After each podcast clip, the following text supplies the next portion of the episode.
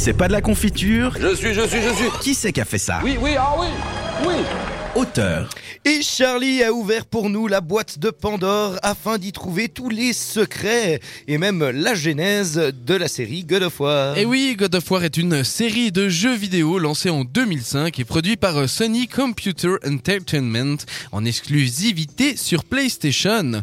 David Jaff en est le concepteur. En gros, c'est de lui qu'est venue l'idée. David Jaff est un game designer américain travaillant en tant que directeur de jeu chez euh, SCE Santa Monica, l'enter- l'en- l'Enterprise.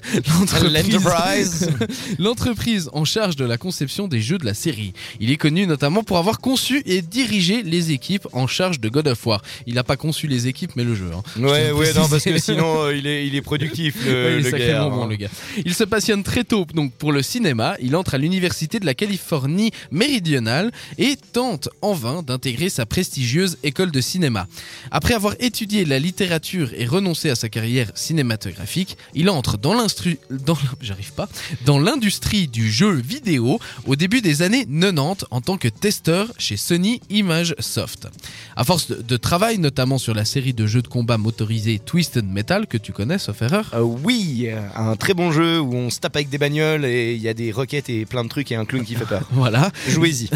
David, en tout cas, commence à se faire connaître dans le monde vidéoludique et sa consécration arrive en 2005 avec son nouveau projet God of War. D'ailleurs, God of War, c'est quoi? Parce que finalement, on est là pour parler de ça. God of War est un jeu d'action-aventure du genre Beat Them All et qui prend place dans, les premiers opus dans un univers mythologique qui date de la Grèce antique. Le dernier titre de la série, sorti le 20 avril dernier, lui change d'univers et s'inspire de la mythologie nordique. Mais c'est quoi un Beat Them All? Il s'agit d'un genre de jeu dans lequel le joueur avance d'une zone à l'autre de la carte et doit vaincre tous les adversaires présents sur ces zones pour pouvoir continuer à avancer. Les adversaires peuvent être un grand nombre d'ennemis au niveau de difficulté à l'échelle du personnage et parfois un boss où le niveau de difficulté est volontairement augmenté. Est-ce que tu as quelque chose à rajouter à cette définition? Euh, alors, le beat'em all ou beat'em up, oui, c'est vrai. à la base, ça vient du scrolling. C'était des beat'em all à scrolling horizontal, dont Street of Rage qui est le, qui est le, le plus connu. Et c'est vraiment, voilà, accéder de- à certaines zones en tapant des gueules, quoi. Voilà, c'est un peu, c'est le même principe donc, donc, dans God of. God of War.